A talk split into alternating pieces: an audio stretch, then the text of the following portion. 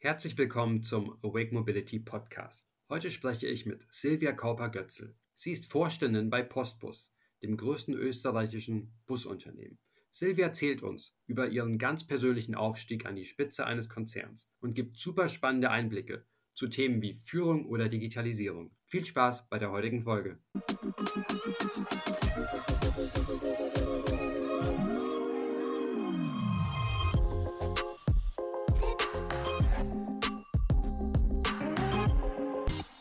Hallo Silvia, herzlich willkommen im Awake Mobility Podcast. Wie geht's dir heute? Gut, hallo Daniel, schönen guten Morgen. Guten Morgen. Cool, vielen Dank, dass du heute dabei bist. Ähm, wir beginnen meistens so, dass uns die Gesprächspartner erstmal was über sich selbst berichten. Also erzähl doch mal, wer du bist und wie dein Werdegang aussieht. Gerne. Ähm, mein, mein, wie gesagt, mein Name ist Silvia Kauper-Götzl und ich bin, wie man vielleicht hören kann, Wienerin. Ähm, ja. Freue mich sehr, heute da, dabei zu sein. Und ähm, zu meinem Werdegang vielleicht ganz kurz. Ich habe ähm, nach der Matura, die ich auch in Wien gemacht habe, Jus studiert. Mhm. Wir, wir, wir, nennen ähm, Jus Jura, für alle, damit ihr mich vielleicht besser versteht. Also Jura habe ich studiert. Und ja. die Entscheidung habe ich irgendwie recht schnell getroffen. Und ich muss auch ganz ehrlich sagen, dass es so ein bisschen ähm, war, weil ganz viele von meinen Klassenkollegen auch alle Jus gemacht haben. Und so mhm. sind wir dann äh, letztlich auf der juridischen Fakultät gelandet. Und ich habe dort Jus ähm, studiert mit zwei Auslandsaufenthalten dazwischen, was wirklich super war. Also ich war sowohl in den Niederlanden als auch in Amerika. Super. Und ähm, ist eine super Gelegenheit, ähm, rauszukommen, ein bisschen auch die Welt kennenzulernen, wenn man studiert. Und, ja. ähm, und habe danach, als ich fertig war, eine klassische Anwaltskarriere begonnen. Also wirklich ja. klassisch fertig gemacht, dann geht man in Wien ins Gericht, macht das Gerichtsjahr und, ähm, und dann beim Anwalt angefangen. Mhm. In einer ähm, Wirtschaftskanzlei und habe dort unterschiedliche Rechtsbereiche gemacht, von Arbeitsrecht über Gesellschaftsrecht, so vor allem am Anfang, wenn man sich ein bisschen sortiert. Dann bin ich nochmal raus nach London, noch ein Jahr, ähm, weil ich beschlossen habe, ich muss dann nochmal irgendwie ähm, nochmal zurück ins Studentenleben sozusagen, habe ja. einen Master gemacht an der, an der London School of Economics was ein total super Jahr war. Bin dann mhm. wieder zurückgekommen ins schnöde ähm, Arbeitsleben und habe dort, hab dort äh, bin zurückgegangen zur Kanzlei und habe meine Anwaltsprüfung gemacht und, mhm. und, bin dann Partnerin in der Kanzlei geworden und habe dann irgendwie schon gemerkt, das ist nicht so ganz äh, das, was mich glücklich machen wird. Ja. Ähm, und habe dann beschlossen, ich schmeiße alles hin und ähm, wechsle die Seiten ähm, möchte in ein Unternehmen gehen, habe damals gar keine Vorstellung gehabt, von was das ist. Ich habe nur gewusst, Anwalt, Anwaltskanzlei halte ich nicht aus und ja. macht mich, wie gesagt, nicht glücklich. Und, ähm, und so bin ich dann eigentlich, also dann habe ich mal alles, wie gesagt, aufgehört und ähm, habe dann ähm, relativ schnell oder viel schneller, als ich mir gedacht habe, ähm, zwei wirklich gute Jobangebote am Tisch liegen gehabt. Eins davon mhm. war die ÖBB und nach einer Reise durch äh, Südostasien, die ich mir nicht mehr nehmen habe lassen, dazwischen bin ich dann bei der ÖBB gelandet. Und da ja. bin ich noch immer. Ja, super. Also im ÖBB-Konzern. Mhm. Ja, äh, ja, du hast ja dann äh, als Vorstandsassistentin irgendwann angefangen, genau. habe ich gelesen. Mhm. Ähm, genau. Wie kam denn das? Wie, wie war denn dein Weg von Assistentin zur Vorständin hin selbst? Also ähm, es war ja nie das Ziel, muss ich gleich vorweg sagen, Vorständin zu werden. Ja, ja also ja, das ist irgendwie nicht so. Ich habe dort als Assistentin begonnen, weil mir tatsächlich, also ich hatte diese zwei Jobangebote mhm. und das eine wäre Leitung Recht Personal gewesen, irgendwie so eine klassische Möglichkeit in einem ähm, skandinavischen Konzern. Mhm. Hat mich sehr interessiert, weil mein Vater kommt aus Holland und das war irgendwie schon, das, das liegt mir irgendwie, dieses Skandinavische ein bisschen, sage ich jetzt mal, ja. im Zugang. Ähm, und das andere war der ÖBB-Konzern, Assistentin eines Vorstandes zu werden in einem riesen Mobilitätskonzern. Mhm. Und ähm, damals habe ich mich mit ein paar Leuten ausgetauscht, was ich denn tun soll. Und einer hat gesagt, ach, als Assistentin hast du den besten Überblick über das Unternehmen, du lernst das mhm. alles kennen. Viel toller kann man gar nicht starten. Und dann habe ich mir gedacht, gut, das mache ich. Und so bin ich Assistentin geworden und ähm, ja, und habe dann dort tatsächlich meine ersten Jahre wahnsinnig viel gelernt. Ja. War ein super mhm. Einstieg in ein Unternehmen. Mhm. Mega. Und, und wie war dann äh, der Weg äh, nach oben? Also ich meine, äh, du wirst ja dann nicht von Assistentin direkt innerhalb von kurzer Zeit äh, zu Vorständin. Wie, wie war das denn? Und wie hat vor allem auch dein Jura-Hintergrund dir geholfen? Mhm, ich habe ähm, am Anfang in der Vorstandsassistent auch den ganzen Vorstand betreut. Ja. Also für alle juristischen Dinge, da gibt es ja furchtbar viel, was anfällt von Formalitäten, die einzuhalten sind, mhm. äh, über Geschäftsordnungen und so weiter und habe aber über den Vorstand auch Projekte bekommen zum ersten Mal, ohne eine Projektmanagement-Erfahrung. Aber es hat mir unglaublichen Spaß gemacht, ein Projekt zu leiten. Und da habe ich mir schon gedacht, so organisieren oder was bewegen, das war eine super Erfahrung, weil mhm. als Anwalt ähm, landen oft dann Sachen am Tisch, wenn es schon richtig kritisch ist. Ja? Also man ja, muss oft Kastanien aus dem Feuer holen oder auch das, ja, und ich wollte mal irgendwie so richtig dabei sein, das hat mir irrsinnig gefallen. Und mhm. dann ähm, jetzt ganz kurz zusammengefasst, war irgendwann mal eine Gelegenheit da. Ich habe gewusst, irgendwann muss ich weg aus der Position und da war eine Gelegenheit da, äh, die Unternehmensentwicklung aufzubauen. Das ist Business Development sozusagen.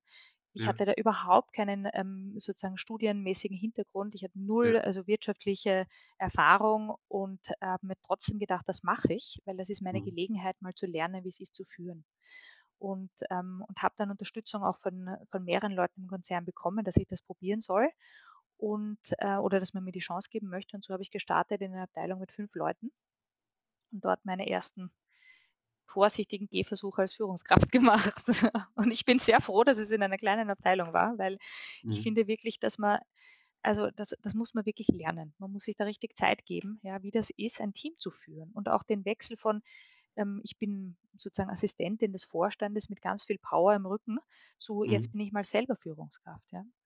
Ähm, fand ich eine sehr spannende Erfahrung und ich bin sehr froh, dass ich das wirklich, dass ich Zeit hatte, das zu lernen. Ja, mhm. ähm, ja und dann ähm, ist der nächste Schritt gefolgt, dass es wieder irgendwie, irgendwie für mich immer ein paar Leute zur richtigen Zeit am richtigen Sessel gesessen sind, ja, die ja, dann irgendwann gesagt haben, aber die Cowboy ist gut.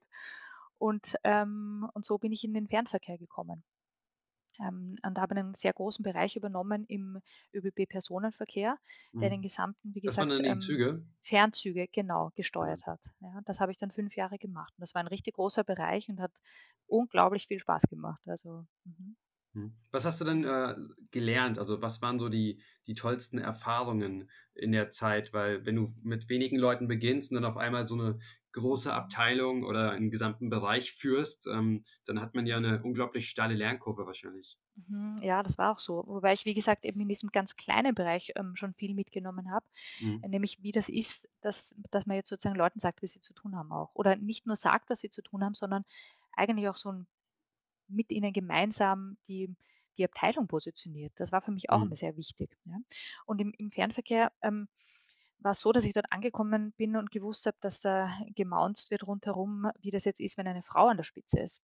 Mhm. Denn mein Vorgänger war ein, ein traditionell agierender äh, Männerchef, sage ich jetzt mal.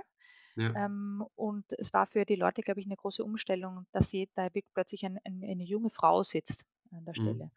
Und das wäre mir immer egal. Das sage ich da auch ganz wirklich ähm, ganz offen, weil ich bin ja so, wie ich bin. Und ja. ich habe mir gedacht, ach, die werden da schon drauf kommen, dass ich das ähm, nicht so schlecht mache. Und ich habe auch, ich habe das natürlich aus der Vorstandsassistenzzeit sehr gut mitbekommen, ähm, mhm. wie die Abteilung geführt wird und habe mir schon einiges vorgenommen gehabt, was ich dort anders machen würde. Und habe bin sehr gezielt auf die Leute zugegangen und mit denen sehr viel gesprochen am Anfang und, ähm, und wir hatten dann so einen Drive drinnen, weil die Leute endlich zeigen wollten, was sie alles können, dass sie mich unglaublich unterstützt haben. Und das ist wirklich, war viel Arbeit, aber richtig, richtig toll, was wir alles aufgebaut haben. Ja. Stark ich habe zuletzt auch einen Artikel von dir gelesen oder sogar ein Video gesehen, äh, auf, auf, YouTube meine ich, äh, mit, mit der Überschrift irgendwie, du tauschst den Kuli gegen einen äh, 46er Schraubenschlüssel ein ja. ähm, und was dir dann wirklich auch bei den Fahrzeugen selbst. Ähm, mhm. Ist es dir wichtig, auch selbst mhm. als Vorbild vor, voranzugehen und zu zeigen, dass du dir auch nicht zu schade bist, deine Finger schmutzig zu machen? Hm, absolut, ja. Also Fingerschmutzig machen ist sowieso überhaupt nie ein Thema gewesen für mich. Das sollte Mhm. man auch nie verlieren, finde ich, ähm, Ja. dass man da abhebt. Ich glaube, das ist auch total nicht mehr ähm, die Art und Weise, wie, wie heutzutage geführt wird, ja, dass Ja. man ähm, äh, da keinen Kontakt mit den Leuten hat, die eigentlich die Arbeit machen im Unternehmen, sage ich immer. Das, das mhm. war eine so tolle Erfahrung, da in die Werkstatt zu gehen und, und diese, diese unglaublich motivierten, lustigen, netten Mitarbeiter kennenzulernen, ähm, die übrigens die Dinge, die sie machen, viel besser können als ich. Ja? Also ich würde ja, nie, ja. ich habe dort von denen gelernt, die haben mich dort herumgeführt und mir erklärt, wie man was macht. Und mhm. das war, es war so, ähm, es war so schön zu sehen, dass das den Leuten so viel Spaß macht, ähm, im Postbus zu arbeiten, ja, mit so viel Energie und irgendwie Freude. Das war wirklich super. Also ähm, und, und, wie gesagt, ich habe gelernt, dort sind die die Chefs und ich bin die, die von ihnen lernt. Absolut, wenn ich ja. im Büro sitze, dann müssen sie halt sozusagen, dann ist es ein bisschen umgekehrt, aber ja, ähm, ja war, war eine tolle Erfahrung. Ja. Rausgehen mhm. ist ganz wichtig. Mhm. Ja, wie war denn der Wechsel äh, für dich von Schiene äh, zu Gummi? ja, ja, ja, das ist eine gute Frage. ja. Ähm, ähm, also ich, ich, habe ein bisschen eine Vorgeschichte mit dem Postbus. Ja. Deswegen war es nicht ganz so schwierig, weil ähm, ich über die, die Vorstandsassistenzstelle, die ich hatte, die hatte ich bei der ehemaligen Postbuschefin. Ach ja. Also ich habe, es ist wirklich so ein, ich, ich, hatte dadurch ein bisschen einen Bezug zum Bus, weil sonst sind ja die mhm. Gummiradler ein bisschen eben so als gallisches Dorf verschrien in, im ÖBB-Konzern, was sie nicht sind. Das sind einfach zwei unterschiedliche Geschäftsbereiche, ähm, ja, die mhm. unterschiedliche mhm. Gesetze haben und unterschiedlich funktionieren. Und ähm, es war deswegen für mich, glaube ich, ähm, leichter, als es für andere gewesen wäre, weil ich ein paar Leute gekannt habe dort und einfach irgendwie gewusst habe, dass dieses Unternehmen extrem gut aufgestellt ist und sehr, eine sehr starke Bindung ähm, der Leute zum Unternehmen hat. Ähm, ja, aber wie gesagt, es läuft anders und das musste ich lernen. Ja. Mhm. Absolut. Wie, wie kann man sich denn dann auch in so einen Bereich einarbeiten? Du sagtest ja, du hattest äh, schon aus der Vergangenheit viele Berührungspunkte zum Bus. Mhm. Ähm, wie, wie schafft man es denn, sich innerhalb von kurzer Zeit dann auch in so eine komplett neue Branche hineinzuarbeiten? Ich kenne das ja selbst, ähm, ich bin mhm. ja auch neu in der Busbranche. Ähm, das war eine komplett andere Welt für mich, auch, für mich auch und äh, für dir wird es ja wahrscheinlich ähnlich gegangen sein. Ja, ja, es ist eine komplett andere Welt und es funktioniert durch ähm, durch die Ausschreibungen, die ja ähm, von der EU sozusagen vorgegeben sind und in Österreich umgesetzt werden, ziemlich mhm. knallhart, finde ich, ja, ähm, funktioniert auch ganz anders. Der Druck ist komplett nicht zu vergleichen mit Verträgen, die direkt abgeschlossen werden, wiewohl mhm. auch dort, also auf der Schiene auch ein Druck herrscht sozusagen, aber beim Bus geht es wirklich um ähm, Win or Lose. Also wir machen mhm. bei Ausschreibungen mit und haben die Verantwortung für Mitarbeiter, einen, einen gesamten sozusagen ein Gebiet zu verlieren oder zu gewinnen. Und, ähm, und dieses System habe ich mal verstehen müssen, wie das funktioniert. Ähm, ich fange am Anfang immer an, mich einzulesen und mit den Leuten zu reden. Ich finde, so lernt mhm. man ein Unternehmen am besten kennen. Am Anfang kann man nur zuhören.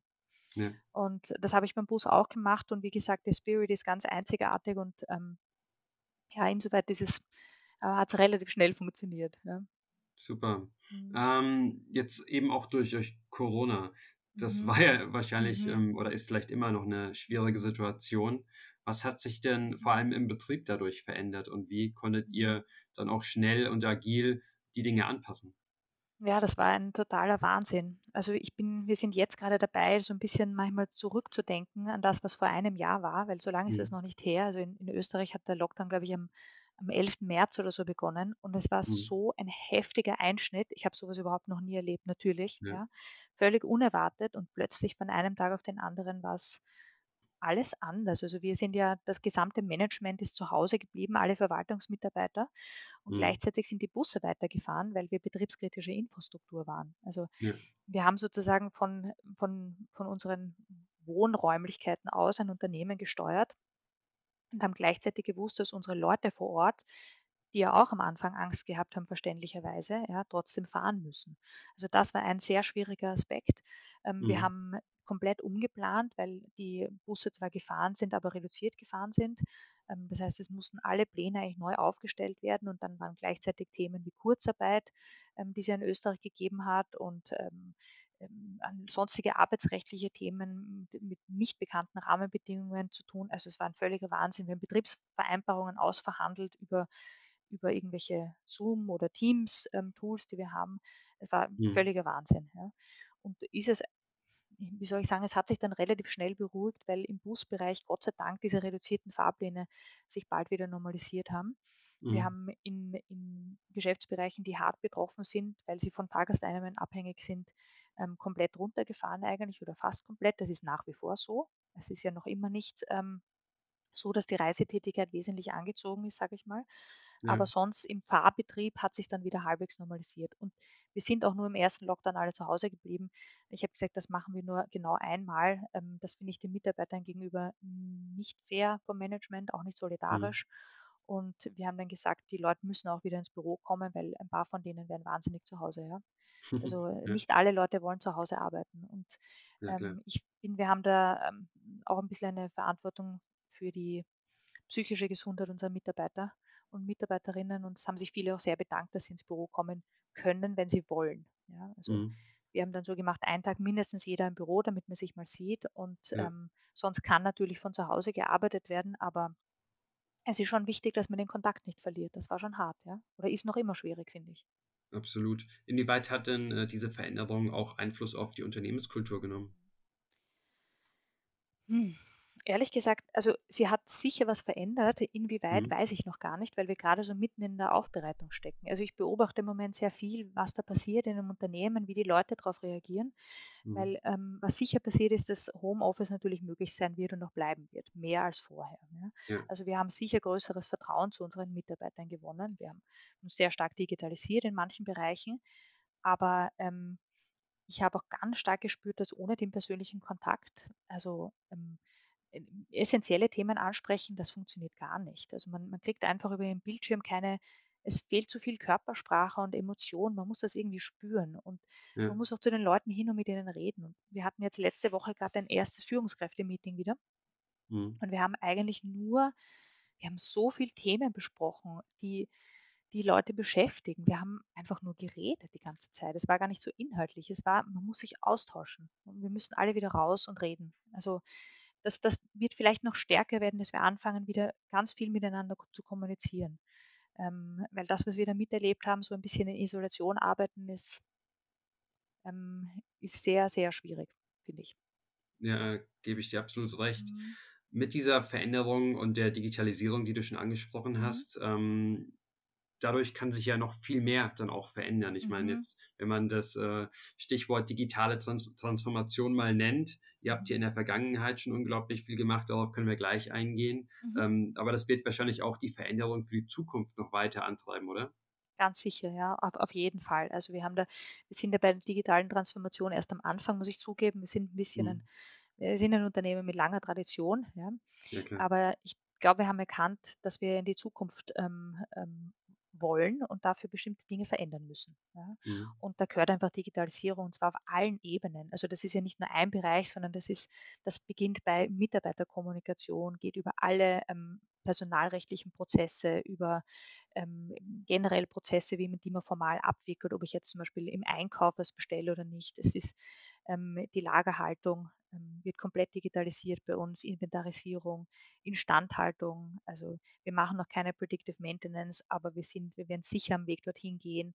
Mhm. Ähm, und natürlich auch im Fahrbetrieb laufen viele Prozesse, die man sozusagen einfach nur oben auf ein Knöpfchen drückt. Ja? ja. Ähm, also eigentlich ist sind fast alle Unternehmensbereiche, würde ich sagen, bis auf dass mein Bus wirklich analog sitzt und fahrt davon betroffen. Also wir beamen nicht, ja. wir fahren auch Bus, aber sonst ist so ziemlich alles von der Digitalisierung betroffen. Ja. Und das wird sich auch verändern. Wir sind erst am Anfang, wie gesagt. Mhm. Mhm.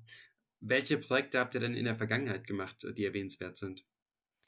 Ähm, also das, worauf ich wirklich stolz bin, was wir gemacht haben, ist, dass wir in das Geschäft der On-Demand-Mobilität eingestiegen sind. Mhm.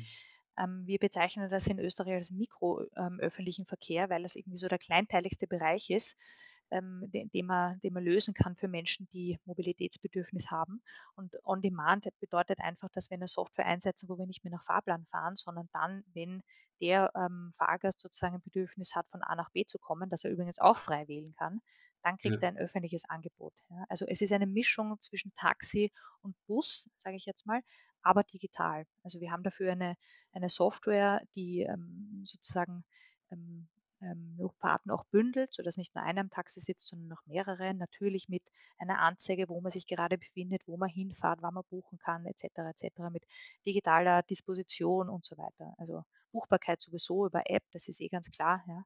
Aber ja. das ist wirklich was, wo ich gesagt habe, wir werden nicht in die Zukunft kommen, wenn wir nur noch ähm, den Busverkehr ähm, äh, sozusagen betreiben. Das wird mhm. sich ändern und das spürt man jetzt auch ganz stark. Und ich glaube, wir sind da ganz vorne dabei. Das ist, ähm, das, ist das ist uns gut gelungen. Ja. Mhm. Das ist unglaublich spannend. Ähm, mhm. Ist es denn so einfach möglich, da auch die Routen in, zu individualisieren oder gibt es da gesetzliche Regelungen, ähm, dass man zumindest einen bestimmten Anteil an, an Standardfahrten machen muss und dann kann man eben zusätzlich vielleicht noch individuelle Fahrten machen? Nein, ähm, da ist mir in Österreich jetzt nichts bekannt. Das Einzige, mhm. was uns wichtig ist, ist, dass wir ähm, wir mit regionalen Unternehmen zusammenarbeiten. Also wir sind da den Weg gegangen, dass wir das nicht alles selbst machen. Wir wollen uns vernetzen. Ja, Mobilität ja. ist viel stärker Vernetzung, als wir das bis jetzt gemacht haben, ist meine persönliche Überzeugung. Und ähm, wir wollen eben mit regionalen Unternehmen kooperieren. Wir haben auch die Software nicht selbst entwickelt, sondern wir haben sie ähm, ausgeschrieben und gekauft. Ja, andere mhm. können das besser als wir. Und ähm, gesetzlich ist uns nur wichtig, dass die Leute gescheit bezahlt werden. Also ja. ich finde, dass man nicht Sozialdumping betreiben sollte im öffentlichen Verkehr. Ähm, dazu stehen wir, dafür stehen wir definitiv nicht ein. Aber sonst glaube ich, ist das alles ähm, sozusagen rechtlich auch in Ordnung, ja. Ja, das ist super spannend, weil das also die, diese Modelle, die gibt es ja auch schon seit langer Zeit von mhm. Uber und anderen Unternehmen. Und wenn jetzt äh, die starken Player aus der Heimat in diese Bereiche hineingehen, äh, sehe ich da unglaublich große Potenziale. Ich habe einen ganz anderen Ansatz als Uber, in dem ja. Sinne, wo, wo man diesen Verkehr einsetzt. Weil ich habe ähm, ein, ein, ein Thema habe ich mit dem Ansatz ist, Uber geht auf große Städte, geht auf den genau. urbanen Raum und ähm, im, also ich spreche jetzt viel mehr von Österreich natürlich als von vielen mhm. anderen Ländern, die ich nicht so gut kenne, aber im urbanen Raum gibt es öffentliche Mobilität. Ich finde das nicht den richtigen Ansatz, den bestehenden öffentlichen Verkehr zu torpedieren. Das gefällt mir nicht.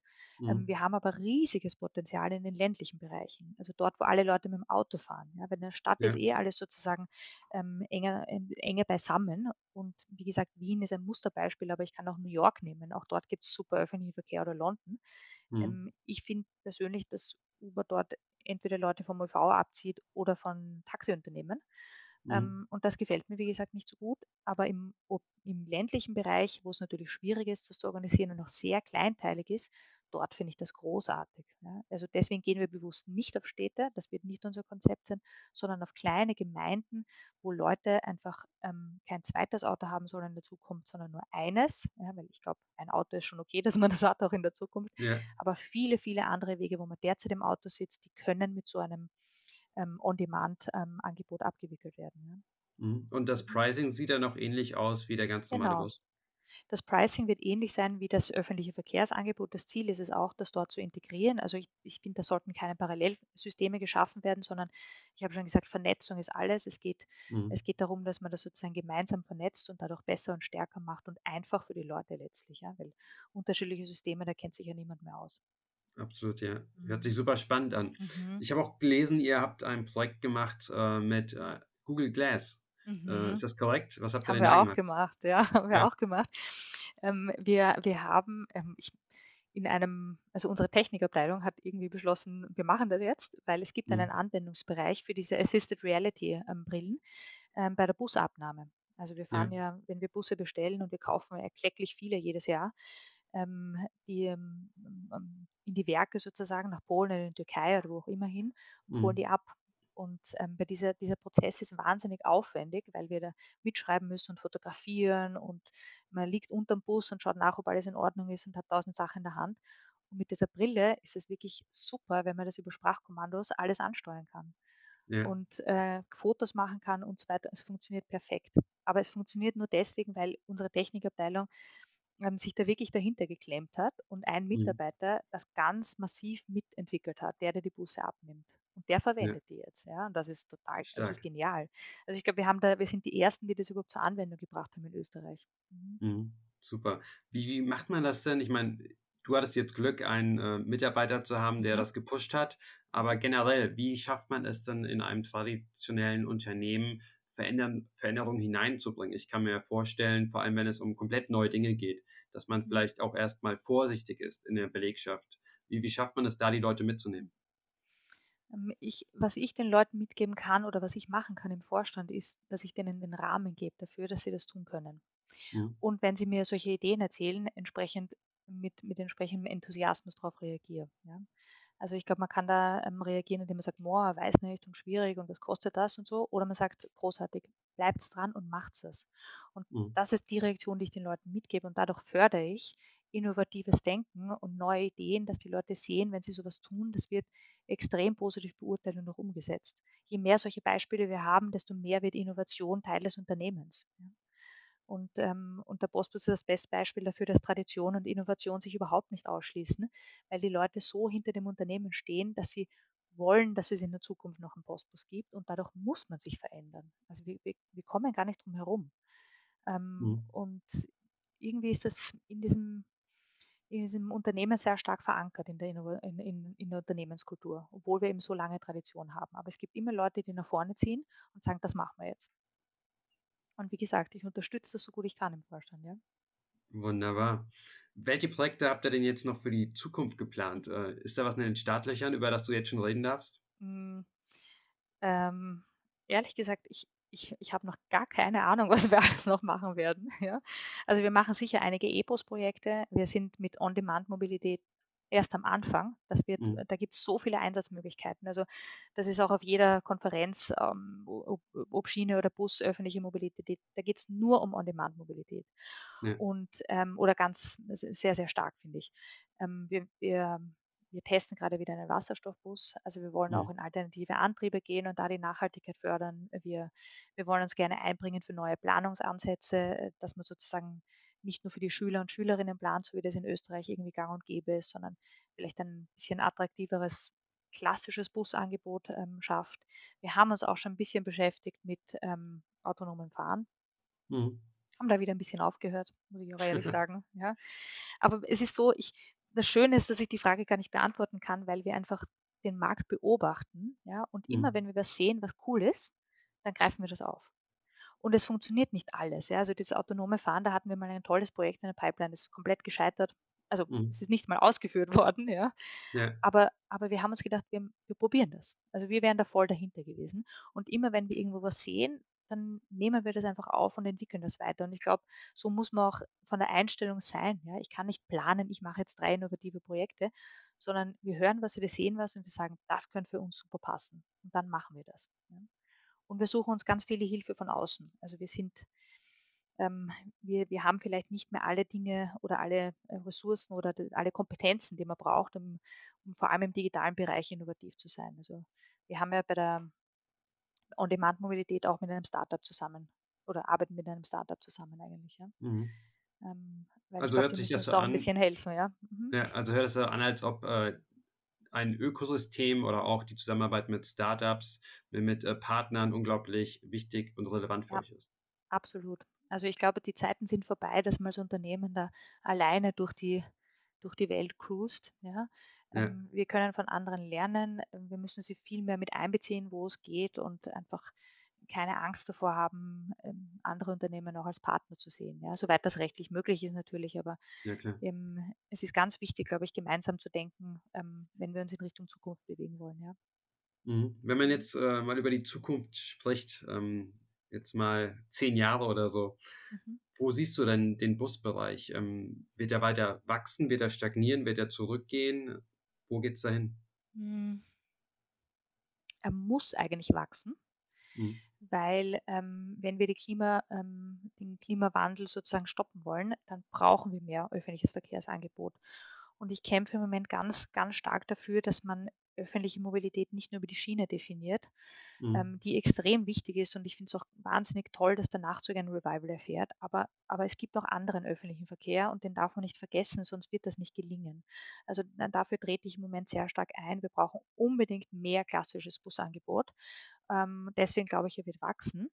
Ähm, aber es werden andere Modalitäten dazukommen, die das Ganze ergänzen. Also ich habe schon von Vernetzung gesprochen. Ja, wir müssen uns auch mit ähm, neuen, modernen, ähm, agileren ähm, öffentlichen Verkehrsangeboten vernetzen. Und das können auch Scooter sein, das können ähm, eben diese On-Demand-Mobility-Angebote sein. Es können natürlich auch klassische Taxis sein.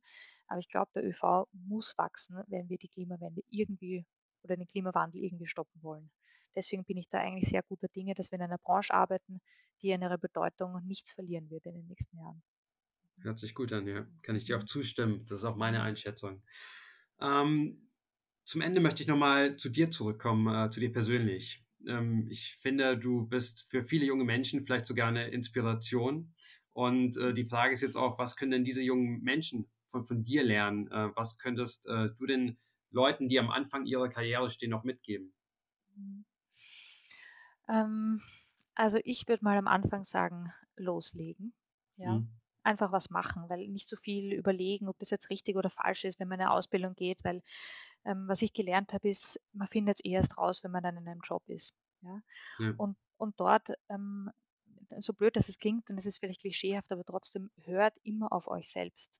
Ja, weil man, man hört es nicht sofort, aber man weiß, ob das, was man macht, einem Spaß macht oder nicht. Ja, so wie ich in der Anwaltei auch lang gebraucht habe, aber eigentlich wie die Erkenntnis da war, dass es schrecklich ist für mich. Ja, also es, mhm. ich kann es nicht gut und es macht mir keinen Spaß, war es für mich klar, dass der Weg rausgeht, aber ich habe nicht gewusst, wohin. Ich habe nur gewusst, mal ja. raus. Ja?